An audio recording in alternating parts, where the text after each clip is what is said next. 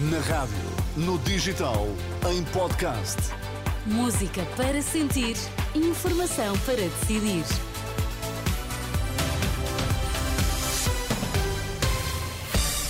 Pedro Queiro, o que é que é importante sabermos a esta hora? A Segurança Social diz que vai fazer o pagamento devido às creches privadas em fevereiro e com retroativos. Passou uma semana e só amanhã é que começam a ser ouvidos os suspeitos de corrupção na Madeira.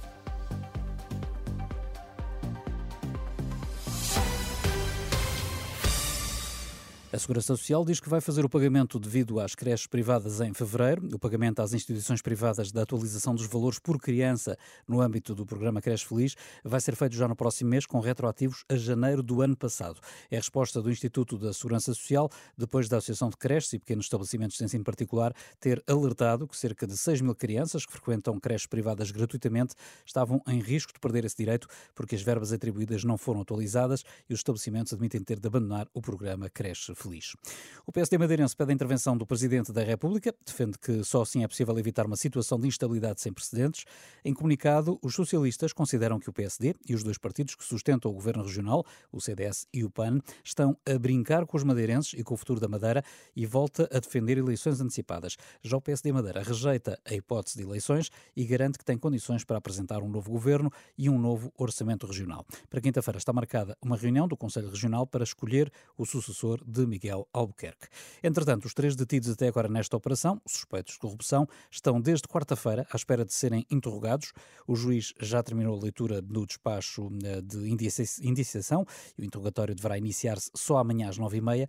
Entretanto, o advogado Paulo Sai Cunha acha que os arguídos já estão há demasiados dias à espera de serem ouvidos. Faz amanhã uma semana.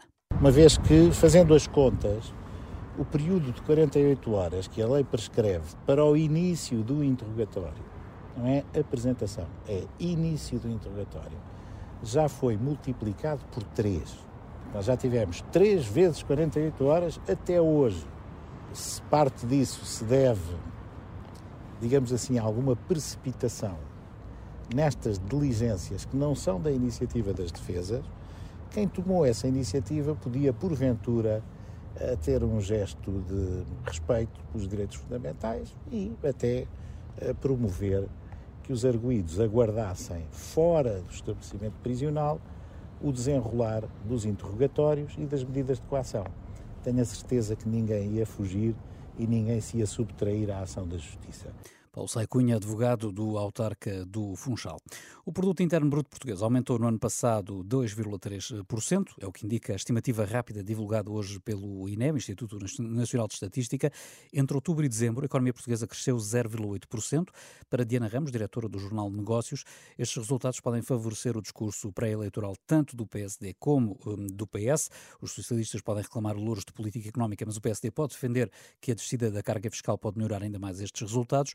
Ora, Diana Ramos alerta, contudo, que o futuro da economia portuguesa e europeia é incerto e pode pôr em causa a viabilidade de muitas promessas eleitorais.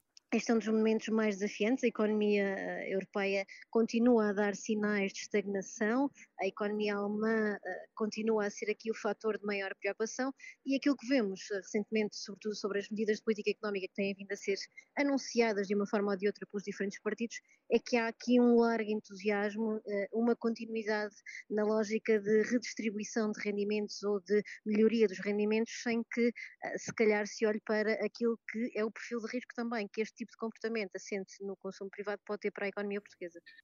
Diana Ramos, diretora do Negócios, ouvida pelo jornalista José Pedro Frazão, numa entrevista para ouvir na edição da noite depois das 11.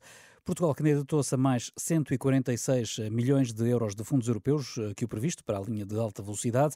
No total, Infraestruturas de Portugal entregou uma candidatura a 875 milhões de euros. 729 estão totalmente reservados para Portugal.